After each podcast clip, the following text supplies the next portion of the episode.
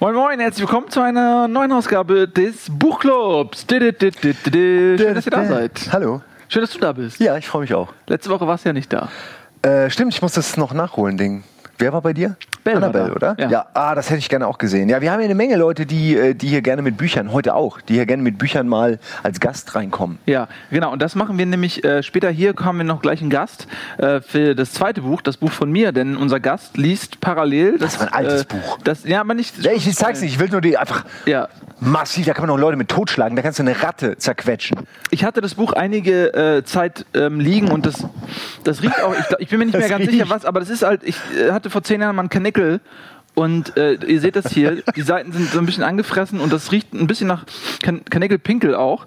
Und ähm, aber das ist, der Inhalt ist ja dadurch unverändert. Nur es ist ein bisschen unangenehm, es anzufassen, weil es teilweise stinkt. Ja. Aber es ist egal. Ähm, das ist das Buch, was ich gerade lese und unser Gast liest das äh, gleiche Buch parallel ähm, und deswegen habe ich gedacht, lade ich ihn heute ein, dass wir mal zusammen drüber quatschen. Aber du fängst an Ja, und ich sehe schon, du hast mal wieder was von Stephen King dabei. Ja, mir wurde, mir wurde ja gesagt, dass wir äh, gerne auch mal Bücher vorstellen, die wir dann nicht empfehlen, was ich aber auch okay finde, weil man ja oft beim Le man liest, weil man Inter Interesse dran hat und dann merkt man, äh, oh, ist doch nicht so geil, liest natürlich fertig und dann kann man zumindest sagen, ihr braucht es nicht kaufen, wenn ihr nicht auf folgende Sachen steht. Also diese Kritik kann ich so ein bisschen äh, äh, entschwächen an der Stelle. Ich finde es ganz gut, auch über, über Bücher zu reden, die man gelesen hat und nicht super findet. Also, äh, weil ich habe so viele Bücher gelesen und nicht alle finde ich toll. Also es ist ja nicht jedes Buch auch ein, ein Sieg. Ja. Ähm, wo ich relativ häufig sag ich mal, einen guten Griff habe, ist bei Stephen King Büchern, weil mir irgendwie seine Schreibe einfach total liegt. Ähm, jetzt über die typischen Stephen King Fehler mal abgesehen, finde ich, schreibt er schon gerne mal so, dass man es äh, in einem Rutsch durchlesen kann,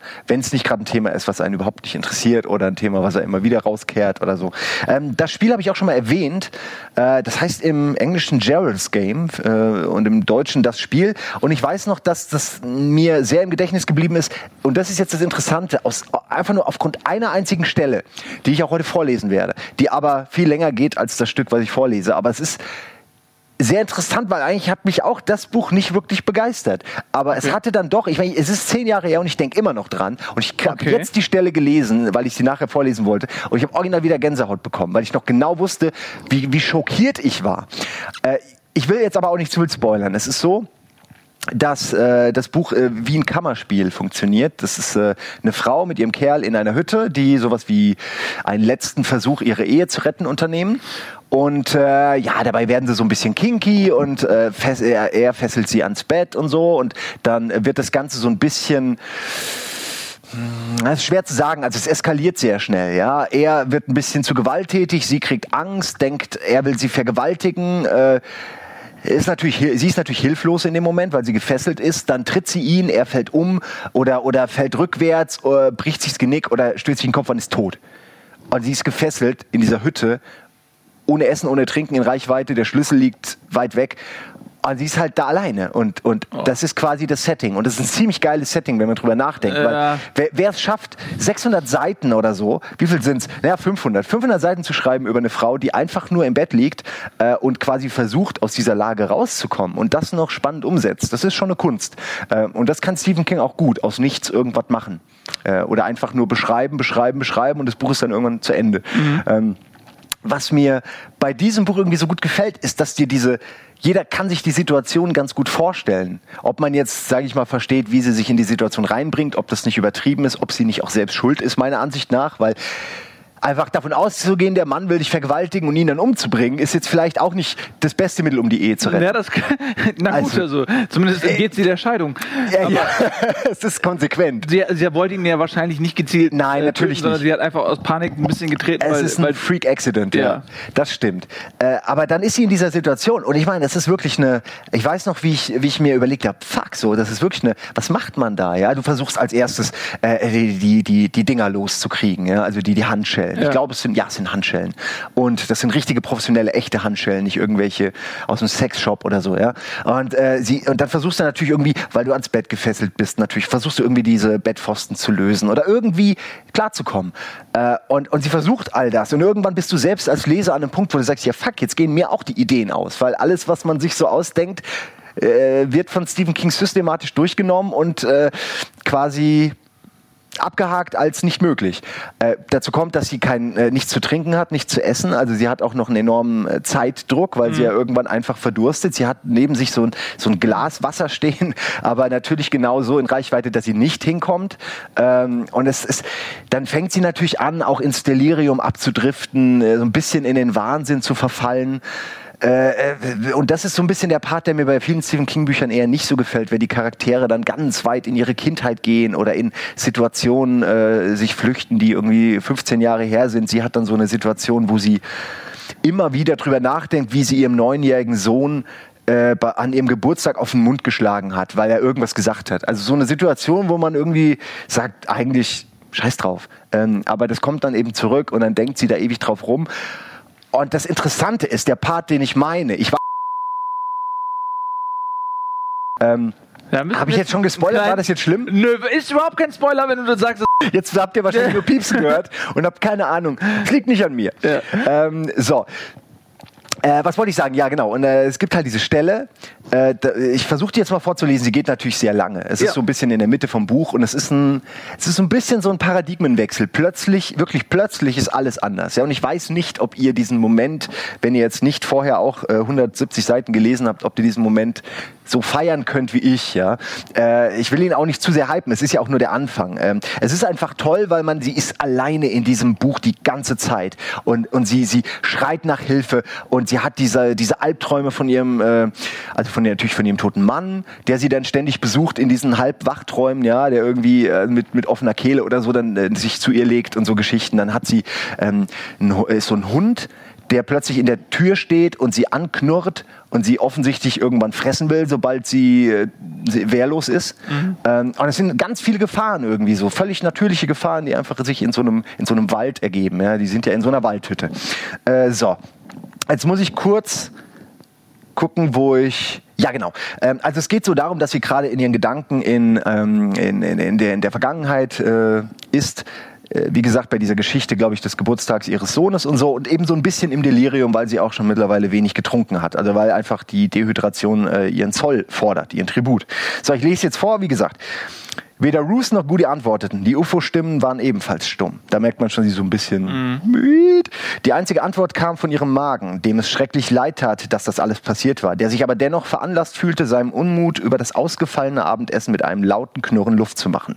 Irgendwie komisch, aber morgen um diese Zeit wahrscheinlich nicht mehr so sehr. Bis dahin würde sie auch wieder rasenden Durst haben und sie machte sich keine Illusionen mehr, wie lange die letzten beiden Schlucke Wasser diesen Durst stillen konnten, selbst wenn sie sie sich holen konnte. Ich muss mich auf eines konzentrieren konzentrieren. Das muss ich einfach. Das Problem ist nicht Essen und auch nicht Wasser. Augenblicklich ist das so unwichtig wie der Grund, warum ich Will an seinem neunten Geburtstag auf den Mund geschlagen habe. Das Problem ist, wie ich Ihre Gedanken brachen mit dem lauten Knall eines harzigen Astes ab, der in einem heißen Feuer explodierte. Ihr Blick, der unablässig durch das halbdunkle Zimmer geschweift war, verweilte in der gegenüberliegenden Ecke, wo die windgepeitschte Schatten der Pinien wild im kargen Sternschein durch das Oberlicht tanzen. Dort stand ein Mann. Boah. Entschuldigung, ich jetzt das ist der Moment, wo es wirklich abgefahren wird. Äh, weil du hast einfach bis zu dem Moment einfach nichts von irgendeiner Person gehört, ja. Und wir alle kennen die Situation, dass man nachts aufwacht, einen Albtraum hatte und plötzlich irgendwo eine Person sieht. Ja. Äh, Erzähle ich immer wieder gerne mein Vater, der Arsch, der, so eine, der hat so, so, eine, so, eine, so eine Schaufensterpuppe.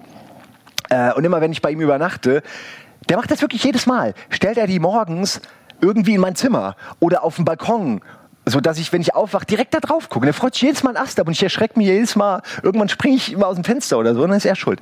Also. Größtes Entsetzen, als sie es je empfunden hatte, erfüllte sie. Ein so überwältigendes Gefühl, dass sie glaubte, das Herz müsse ihr zerspringen. Ihre Blase, die nur den schlimmsten Druck beseitigt hatte, leerte sich nun mit einem schmerzlosen warmen Strahl. Jessie merkte weder, dass sie noch äh, äh, Jessie merkte weder das noch sonst etwas. Ihre Angst hatte ihren Verstand vorübergehend von Wand zu Wand und von Bode bis Decken leergefegt. Sie gab keinen Laut von sich, nicht einmal das leiseste Wimmern. Sie konnte ebenso wenig sagen, wie sie denkt. Äh, sie konnte ebenso wenig etwas sagen wie denken. Das geht jetzt noch eine ganze Weile. Äh, ich, ich kann das nicht alles natürlich vorlesen. Ich versuche jetzt einfach mal weiterzuspringen an eine Stelle, äh, wo man noch ein bisschen mehr davon mitkriegt. So, einen Augenblick lang glaubte sie eine Nase zu sehen, dünn und lang und weiß unter den reglosen schwarzen Augen. Äh, ja, zuerst brachte sie nur dieses leichte Flüstern zustande, das auf der anderen Seite des Bettes schon nicht mehr gehört werden konnte. Geschweige denn auf der anderen Seite des Zimmers. Sie verstummte, leckte sich die Lippen, versuchte es noch einmal. Sie stellte fest, dass sie die Hände zu schmerzenden Ballen verkrampft hatte und lockerte die Finger. Wer sind Sie? Immer noch ein Flüstern, aber etwas besser als vorher. Die Gestalt antwortete nicht, sondern stand nur da, ließ ihre schmalen weißen Hände an den Knien baumeln und Jessie dachte, an den Knien? Knien? Unmöglich, Jess. Wenn jemand die Arme hängen lässt, hören die Hände an den Oberschenkeln auf. Also das ist jetzt wirklich, das geht hier über eine Menge mhm. Seiten und das ist ein winziger Bruchteil von dem, was da an dieser Stelle passiert. Und das war auch natürlich ein Spoiler, aber ich finde einer, den man sich noch geben kann. Ähm, ich sage jetzt ja auch nicht, was alles damit so zusammenhängt, aber diese Situation an sich beschreibt das Buch, finde ich, am besten. Äh, deswegen habe ich die Stelle auch vorgelesen, weil es eben quasi all diese Dinge sind, die wir in Schatten erkennen, mhm. wenn wir wirklich Angst haben. Ja? Und wenn wir irgendwie auch diese ganze Dehydra äh, Dehydration und dieses ganze langsame Dahinvegetieren, ähm, so macht es dem Leser ja auch nicht einfacher zu verstehen, was für Jesse real ist und was nicht. Ja. Und ich, wie gesagt, es ist ein riesiges ähm, Kammerspiel und, und ich weiß, wie gesagt, nicht, und das ist ja eigentlich das Interessante an so einem Kammerspiel, wie man dann am Ende zum Beispiel es löst, wie, wie sie rauskommt. Ja, ich weiß es nicht. Ich weiß, dass sie, äh, das kann ich beschreiben, ist ein Beispiel, dass sie an, diesen, an so einem Glas sich versucht, extra zu schneiden, um dann, ist ja Klassiker, ja, mit dem Blut an der, ja, ja. Ähm, an der Handschelle vorbeizukommen, äh, was furchtbar schief läuft, weil sie sich zu tief schneidet und dann äh, oh. im Begriff läuft zu verbluten. Ja? Oh. So, so, so wird jede von diesen Varianten oft äh, wendet sich gegen sie und es ist eine, ist eine echte es ist eine Tour de Force. Also man ist am Ende auch echt schon ganz schön fertig. Und ich finde, also für mich war das Highlight ab dem Moment erreicht, wo scheinbar dieser Mann im Raum steht und einfach nur fucking dasteht. Und das fand ich so creepy. Ich kann das gar nicht. Ich weiß nicht, ob ich das in Worte fassen kann. Das ist wie diese Schlafparalyse, wo Leute aufwachen und mhm. sich nicht bewegen können. Und dann einfach was sehen. Stell dir vor, du wachst auf, hast Paralyse, kannst dich nicht bewegen, aber glaubst, was zu erkennen, was dich beobachtet oder so. Ja, so diese Vorstellung. Ähm, vielleicht funktioniert es auch nur bei mir so, aber es ist eine ganz ekelhafte Vorstellung. Oh. Und es ist ein äh, schönes Buch, ist auch nicht sein Bestes, aber ich mag es eben, wenn er aus minimalen Mitteln wirklich was rausholt. Mhm. Und wem diese Stellen oder die Idee oder die, auch der Gedanke, so in dieser Gedankenwelt einer Frau, die ganz alleine irgendwie ist, ähm, die ja auch jetzt nicht mega stark ist, so was ja auch nochmal das, das Flüchten ein bisschen erschwert. Wer sich da gerne reinversetzen will, der ist ja auf jeden Fall richtig. Äh, ich würde aber jetzt auch nicht sagen, dass das eins seiner besten Bücher ist. Aber es hat mir auf jeden Fall Spaß gemacht. Und wie gesagt, es sind so ein, zwei Momente, wo ich echt immer noch Gänsehaut kriege, wenn ich drüber nachdenke. Mhm. Ähm, ja. Ja, und deswegen stelle ich das vor. Das ist mein, mein, meine Vorstellung. Sehr unangenehme Situation. Äh, mag äh, man nicht ja. drin sein. Mag man nicht drin sein. Es ist halt Psychohorror, ja. Also es gibt ja. ja so ein paar Bücher, wo äh, King gerne explizit ist und dann gibt es aber auch ja. Bücher, wo er so ein bisschen subtiler ist. Mir gefallen die subtilen Sachen besser, weil ich finde, mhm. King ist gut darin, mit einem Satz alles zu ändern. Hat man ja jetzt gerade so glaube ich, verstanden, dass er ja, ja. Der etabliert ein Setting und dann reißt das mit einem Satz wieder ein. Das ist ja auch oft, was wir hassen, wenn er sagt, ja. er wusste nicht, dass er übermorgen schon äh, von den, bei den Würmern lag. Gerald äh, legte Jesse die Handschellen an. Er würde es für den Rest seines noch kurzen Lebens bedauern. Steht das hier? Aber, nee, aber sowas würde, würde passen. Ja. Er wusste nicht, was er damit. Das ist kann man mögen, kann man nicht. In dem Fall ist ja, es gut umgesetzt und äh, mir gefallen diese Sachen irgendwie besser als die expliziten ja. Horrorsachen. Er legte die Schlüssel drei Zentimeter außerhalb der Reichweite. Er wusste nichts. Was, äh, konnte ich wissen, dass genau diese, dass diese drei Zentimeter King. über Leben und Tod bestimmen. Ja, ja, ja, ja. Na gut. Ähm, ja, ich werde es natürlich nicht lesen, weil Stephen King. Ähm, Hast du nicht mehr, ja? Ich habe gebrochen mit seit äh, The Dome und äh, the, äh, the, das letzte Gefecht und so. Ähm, ist auch okay. Ich, ich versuche es ja ich mein, auch. Also ich finde immer die Settings so geil. Also der hat coole Ideen. Aber er, er das, das macht mich wahnsinnig, wie der schreibt. Das ja. gibt mir richtig, ich möchte so. Da kann ich noch mal sagen, weil ich habe ja der Anschlag vor einer Weile hier vorgestellt und da haben ja. wir noch drüber philosophiert, wie wohl das Ende ist. Wohl wissen, dass Stephen ja. King oft keine guten Enden schreibt. Daraufhin habe ich dann ganz viel Social Media Feedback bekommen von Leuten, die meinten, lies es unbedingt zu Ende. Es hat ein sehr cooles Ende, es hat ein interessantes Ende.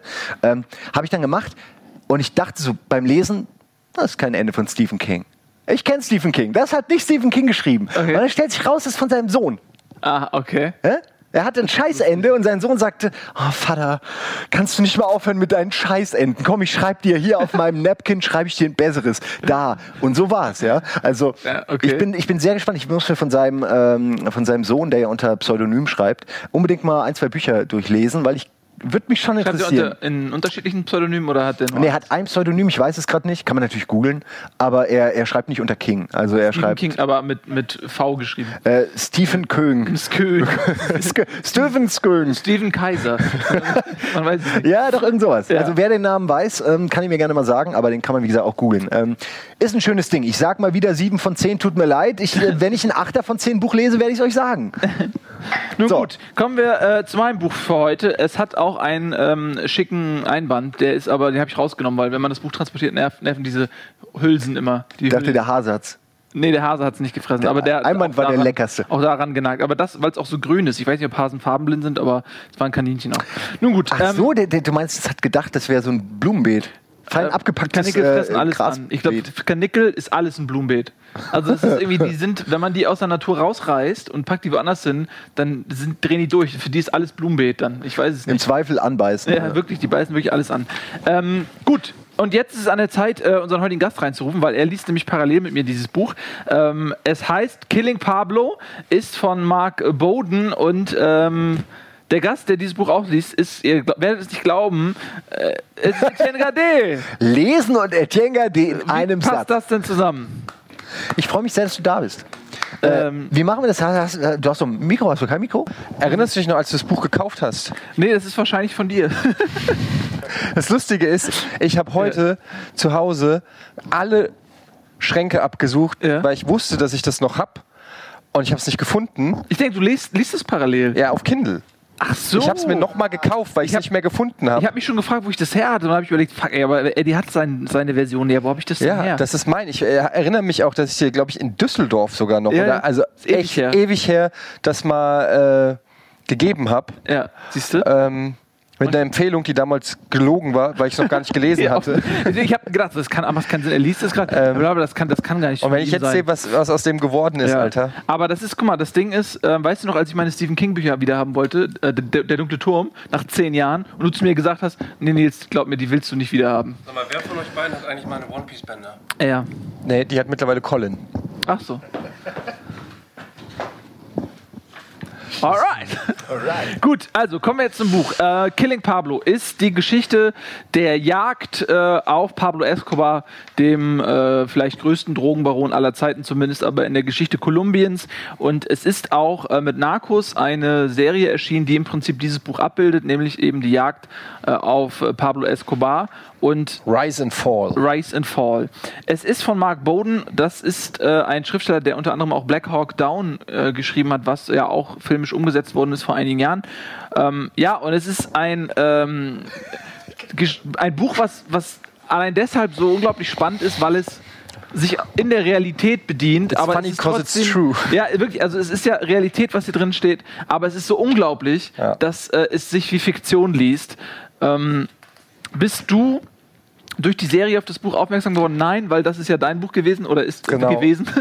Und, ähm, Ich bin auf das Buch auf, auf, äh, aufmerksam geworden, nachdem ich den Film Blow gesehen habe mit Mhm. Johnny Depp und äh, wie heißt sie Penelope Cruz, guter Film 2001, das, wo ähm, wo es um die Story von ähm, ich weiß nicht mehr genau, wie er heißt, die, den Charakter, den Johnny Depp spielt, der auch, der ist im, in Blow heißt er anders, aber im Buch findet er wirklich statt. Das ist der Typ, der quasi dann in Amerika das ganze Kokain in, äh, in New York und Los Angeles verbreitet hat und damit im Prinzip äh, auch Kokain in Amerika groß gemacht hat. Das ist die Story von dem Film. Und da gibt es eine Szene, wo er, wo Johnny Depp äh, Pablo Escobar zum ersten Mal trifft. Und das hat sich so in meinen Kopf gebrannt. Und damals, äh, ich hatte den Namen irgendwie schon mal aus diversen Rap-Songs und weiß ich nicht was, äh, kannte man, kannte ich den Namen Pablo Escobar schon, wusste aber nicht so wirklich was dahinter sich so verbirgt. Ich wusste, dass das irgendwie wohl ein krasser Drogenbaron ist, aber mehr auch nicht. Und da hatte ich dann, äh, da habe ich dann bei Amazon oder bei irgendeinem anderen Online-Kaufhaus, äh, habe ich dann äh, danach gegoogelt und gesucht und habe dann halt bin über dieses Buch äh, gestolpert und habe mir es dann halt direkt gekauft, wie ich so oft mache, so, so Impulskäufe. Ähm, habe ich es dann aber, ich habe hab, ich damals zehn Seiten oder so gelesen und äh, das dann irgendwie nicht mehr weiter verfolgt, aus welchem Grund auch immer. Und dann kam Narcos und hat mich nochmal äh, und Narcos ist wie gesagt im Prinzip äh, nicht offiziell, aber es ist halt die, da es reale Events sind, ist das, was Narcos erzählt, deckt sich natürlich auch mit dem, was Mark Bowden re recherchiert hat, weil es einfach Fakten sind, was auch nochmal zeigt, wie wahr alles ist. Ja. Dass komplett zwei unterschiedliche Quellen, aber alle deckungsgleich sind, also weil es halt einfach wirklich so passiert ist. Und durch Narcos hatte ich dann, war ich so angefixt mit dem Thema und Pablo Escobar und hatte dann plötzlich Bock, mich da nochmal reinzulesen und ähm, habe es mir dann nochmal geholt. Genau. Ja, ähm, es erzählt die Geschichte Pablo Escobars und das Tolle an dem Buch ist, wenn man erstmal die Figur Pablo Escobar ähm, sieht, dann denkt man, okay, der ist- ist der größte Schurke der Welt. Er ist äh, Drogenbaron, er ist natürlich auch ein Mörder, er ist verantwortlich für unglaublich viel Leid, aber trotzdem schafft es dieses Buch, ähm, ebenso wie die Serie auch, Pablo Escobar als Mensch äh, zugänglich zu machen, sodass es eben noch ähm, ja, umso äh, fantastischer ist, also nicht im Sinne, dass es tut, sondern fantastisch im Sinne, dass es unglaublich ist, was da so alles passiert. Denn Pablo Escobar ist ein ganz, ist, ist, er ist ein Mensch und äh, man, man versteht seine Handlungsweisen in gewissen ähm, Abschnitten auch. Ähm, und es beginnt, dass er quasi in Medellin aufwächst. Das ist eine Stadt in Kolumbien. Äh, er ist eigentlich ähm, ein relativ armer Mensch. Also er hat jetzt, äh, also ist jetzt auch nicht der Ärmste der Armen, aber er ist jetzt nicht sehr wohlhabend und ähm, es geht ihm aber auch nicht schlecht. Also er ist jetzt nicht von Armut gebeutelt als Kind. Und ähm, na, er, Kolumbien ist zu der Zeit eben auch ein Land, was nicht so wie hier irgendwie eine stabile Gesetzeslage hat, wo man irgendwie, oh, da klaut einer mein Fahrrad, da gehe ich mal zur Polizei und die macht sowieso nichts, sondern äh, da, oh, da klaut einer mein Fahrrad, äh, das muss ich mir zurückholen mit äh, Gewalt, sonst, sonst habe ich die längste Zeit ein Fahrrad gehabt. In dieser Umgebung wächst er auch auf, also ist ein anderes Verständnis von, Er, von fä- Justiz. er fängt ja sogar, äh, glaube ich, ganz normal an, Schule zu studieren, langweilt sich, aber er war schon immer ein notorischer Kiffer. Ja. Das zieht sich wie ein grüner Faden durch ein seinen grüner gesamten. Faden, Das war, das war wie ein grüner. War, verdammt, das war natürlich absichtlich. Ähm, es zieht sich wie ein roter Faden durch oder ein grüner Faden durch sein Leben und er hat, er hatte dann keine Motivation mehr, einfach zu studieren, war einfach faul. Er war einfach ein fauler Typ und hat relativ schnell festgestellt, dass er mit so kleinen Mauscheleien Kohle machen kann. Hat dann Autos und Fahrräder geklaut, ähm, was ja auch bei dir ein großes Thema ist, Fahrraddiebstahl in deinem Leben. Und ähm, ist was, was, was äh, noch mal kurz um äh, zu dem Buch zu sagen, was ich daran so interessant finde, ist eben, wie du schon gesagt hast, dass es ähm, nicht einfach nur darum geht, wie brutal oder schlimm der ist, das ist natürlich auch alles, aber das total nachvollziehbar erklärt wird, nicht rechtfertigen, es gibt keine Rechtfertigung im, im Prinzip, aber dass du verstehst, wer ist dieser Typ und warum hat er sich so entwickelt. Und da kommen so viele Faktoren zusammen, wie eben das, das ärmliche Umfeld in einem Land, was komplett äh, äh, korrupt ist im Prinzip, wo die, wo, wo, wo die Armut extrem ist und er ähm, relativ schnell merkt, dass man mit, mit illegalen Methoden eigentlich relativ easy Money machen kann und mit diesem Geld wiederum sehr viel Einfluss gewinnen kann, weil die Leute letztendlich da nicht so wie hier in Deutschland oder so ähm, weil, weil die, die, die, die staatlichen, äh, die, die, wie sagt man, die staatlichen, nicht Einheiten, ähm, ja, die staatlichen Einrichtungen eben da nicht, nicht so äh, gegeben sind wie bei uns, sondern dass eben der Mann, der Geld hat und dein Nachbar ist, der hilft dir aus der Patsche. Es ist so ein bisschen wie dieses der Pate-Ding. Ich tu dir einen Gefallen, dafür habe ich, dafür drücke ich ein Auge zu und so wächst er halt in diese, ja, wie soll man sagen, wird er halt zum Massenmörder. Das ist- Ja, also, da- es so ist einfach ist so einfach ist der Weg nicht. Das Problem ist, Ja. Simon, du hast leider gerade kein, ich- kein ich sag Mikro. Ja. Aber ähm, Ich will gar nicht sagen. Alles gut, ich, ich höre euch gerne zu. Okay. Ich mag Narcos, die Serie auch sehr. ja, ja. Ähm, Ganz kurz, der Hauptdarsteller hier, der Pablo Escobar spielt in Narco, hat gerade eine AMA auf Reddit gemacht, was Ah. auch super interessant ist. ja, der fantastisch ist. Weil der ist zum. Beispiel, der Typ hat halt kein Social Media, der ist überhaupt nicht Wagner Mura, super äh, ja, Typ. Der ist überhaupt nicht äh, am Netz sozusagen. Es ist interessant, wie so Leute an so einen Job auch rangehen. Ja? Ja. Und es gibt eine äh, Menge Winnie Chase-Witze. Ja. Wegen Medellin. Wegen Medellin, ja. So. Pa Pablo, ja, Pablo Escobar äh, entwickelt sich dann eben von so einem kleinen Kriminellen zu einem mächtigen Drogenbaron ähm, und er taucht dann auf der Forbes-Liste auf, der äh, reichsten Männer der Erde, ist auf Platz 7. Er versucht auch politisch Einfluss zu gewinnen, indem er sich als Stellvertreter eines Kongressabgeordneten wählen lässt. Äh, oh, auf äh, unvorhersehbare Art und Weise äh, wird er dann vom Stellvertreter zum Abgeordneten, weil der Abgeordnete zurücktritt. Wer hätte das gedacht? Und äh, das wird ihm aber auch so ein bisschen zum Verhängnis, denn ähm, äh, die etablierten Politiker und die etablierten Mächte wollen natürlich ihn nicht dabei haben. Und so kommt es dann irgendwie zum Krieg, ja. Also ähm, und kann man wirklich sagen. Also es ist wirklich ein Krieg, der entsteht zwischen, weil er hat einfach so viel Geld und mit äh, was er im Prinzip macht, er regiert das Land durch Terror. Das heißt, jeder Anwalt, jeder Polizist, äh, jedes Staatsmitglied, egal wer immer auch versucht hat, sich mit ihm anzulegen oder ihn zu beseitigen, wurde einfach umgebracht. Und ähm, das hat er so konsequent und mit so einer äh, Kälte im Prinzip durchgezogen, dass wirklich die, die äh, Menschen, die sich gegen ihn auflehnen wollten, wirklich kleiner wurden, weil sich keiner mehr getraut hat. Weil jeder wusste, in dem Moment, wo ich sage, ich muss diesem Drogenbaron ein Ende bereiten, das war sein Todesurteil. Ja. Und äh, es war auch wirklich das Todesurteil. Es ging so weit, dass er, und das, da ist es dann gekippt, dass er ein, ein Flugzeug in die Luft sprengen lassen hat, weil er dachte, dass der äh, Präsident an Bord ist und ähm, hat das komplette Flugzeug in die Luft jagen lassen mit 150 oder 300 oder 200 Toten. Ähm, und das war dann auch der Punkt, wo dann Amerika, und da wird es eigentlich interessant, ähm, weil Kolumbien wollte äh, nie die Hilfe von, von den Amerikanern annehmen. Die Amerikaner wollten aber auch nicht, dass immer mehr Kokain in ihr Land fließt. Aber ähm, die Kolumbianer waren halt zu stolz, haben gesagt, nein, das ist unser Problem, es passiert in unserem Land, wir haben das im Griff. Und ähm, es ist auch so eine sehr spannende politische Geschichte, die da erzählt wird zwischen den Amerikanern, die dann irgendwann sich einschalten. Und es wird wirklich ein Krieg zwischen Pablo Escobar und den Drogenkartellen gegen Kolumbien als Staat und auch die Amerikaner, die wirklich Jagd auf ihn machen und gipfelt dann, äh, und da endet Narcos die erste Staffel, äh, in dem Bau. Und das ist eigentlich das Kurioseste, was es gibt. Er, er baut, also er, er, er sagt quasi, ähm, ich gehe in den Knast, wir machen so ein Gentleman Agreement, ich gehe in den Knast, ähm, dann kannst du sagen, ihr habt mich verhaftet, aber ich baue diesen Knast. Und ähm, er baut dann seinen eigenen Knast. Die Wachen sind alle bestochen und dieser Knast ist im Prinzip eine Wohlfühloase, getarnt als Knast, von wo aus er immer noch alle seine illegalen Geschäfte macht, immer noch Todesaufträge verteilt und ähm, da endet ja dann auch die, die, die erste Staffel von, von Narcos. Genau, ja genau, ein bisschen danach, äh, wie er da wieder ja. rauskommt. Und äh, das Buch ist zum, äh, es ist sehr, es ist, äh, es zeigt diese ganzen komplexen Gebilde, wie das dazu kommt und wie die verschiedenen Positionen sind, auf sehr äh, nachvollziehbare Art und Weise. Es ist eben in einem Stil geschrieben, dass man das verdauen kann. Ähm, es hilft meiner Meinung nach auch, wenn man die Serie guckt, ähm, weil es eh ums gleiche Thema geht und dadurch, dass das aus der Realität schöpft, ist es jetzt auch nicht so wichtig, wie man irgendwelche Figuren interpretiert.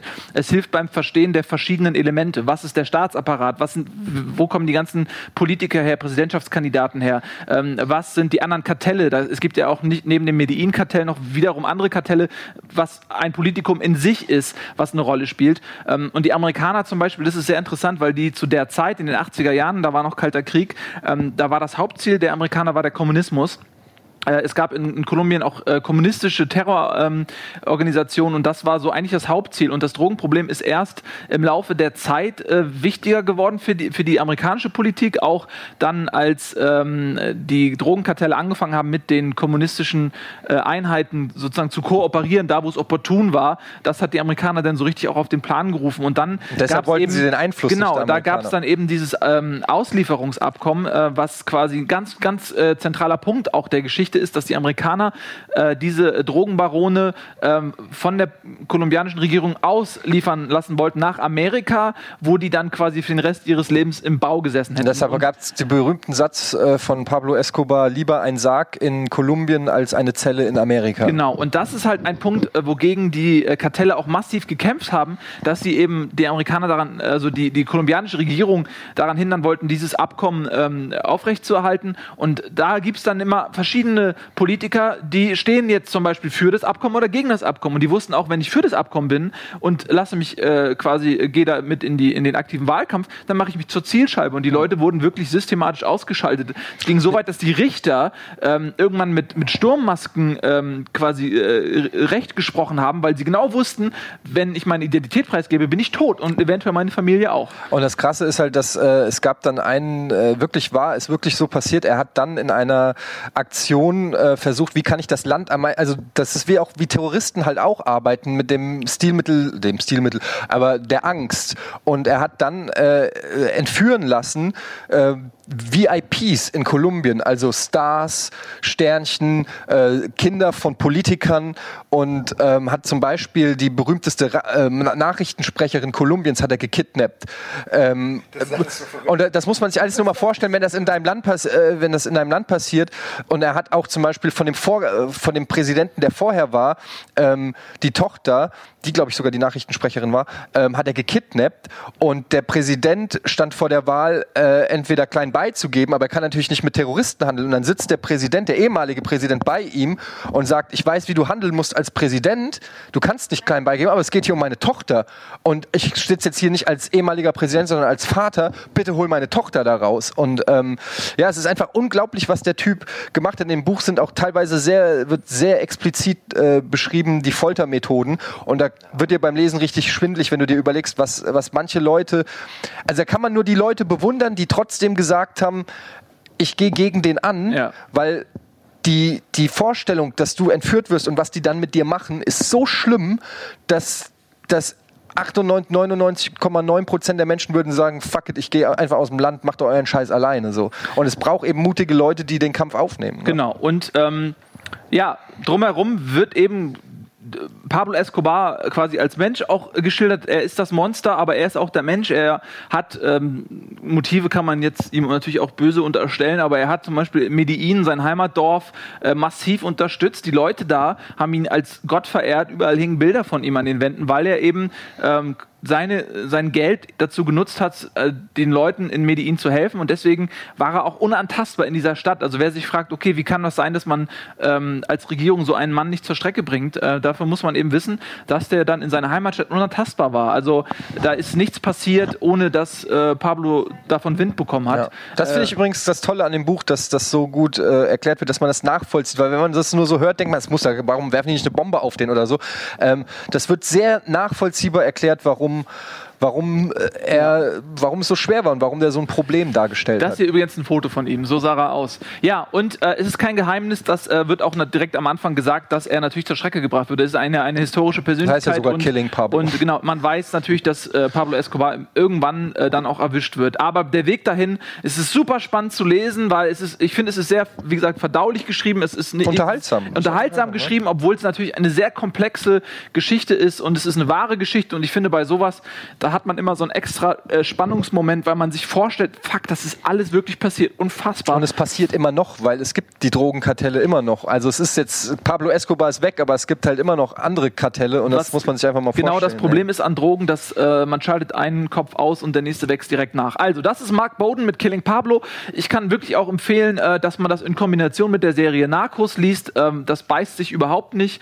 Ähm, man weiß natürlich dann vielleicht an, der einen Stelle schon ein bisschen mehr, äh, wenn man das Buch liest oder die Serie schaut, wenn man, je nachdem, wenn man beides konsumiert. Aber es macht Sinn, finde ich, weil man eben, wie gesagt, die Komplexität da ein bisschen äh, besser versteht. So, das war der Buchclub für heute. Vielen Dank, Eddie, dass du da warst. Äh, sorry, Simon, dass wir äh, gerade jetzt kein Mikro für dich hatten. ich fand es sehr spannend. Äh, ich bin ja auch. Tschüss. Warte doch noch, wir machen jetzt Auch. zur Abmoderation. Okay, jetzt macht es schwieriger, als es nötig Ja. sein muss. Ja, äh, ich mag ja auch Narcos und ich bin auch, ich finde der Darsteller ist so super und ich, ich das Schlimme ist, ich war bei der, also ich kenne jetzt auch nur die Serie und so ein bisschen die Gerüchte von früher, ich höre gleich auf, aber ähm, am Anfang findet man ihn super sympathisch und kann alles nachvollziehen, also vieles nachvollziehen, warum er in dieser Welt so handelt. Die ersten Folgen meine ich jetzt. Und irgendwann kippt es halt, ja, bei den ersten Morden, sage ich mal.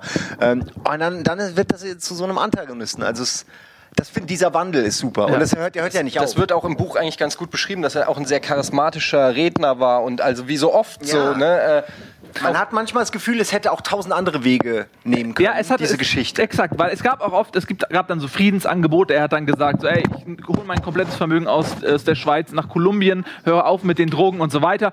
Ähm, äh, und alle Leute, die ihm persönlich begegnet sind, haben gesagt, ey, das ist ein netter Kerl, aber then again, sowas hört man auch auf über, über Adolf Hitler. Also das muss ich überhaupt nicht sagen. Das sind Ähm, auch nur die, die überlebt haben. ja, genau. So, also das ist unsere Buchempfehlung äh, für heute zusammen mit Stephen King. Vielen Dank fürs Zuschauen. Das war der Buchclub. Macht's gut. Tschüss der Klage.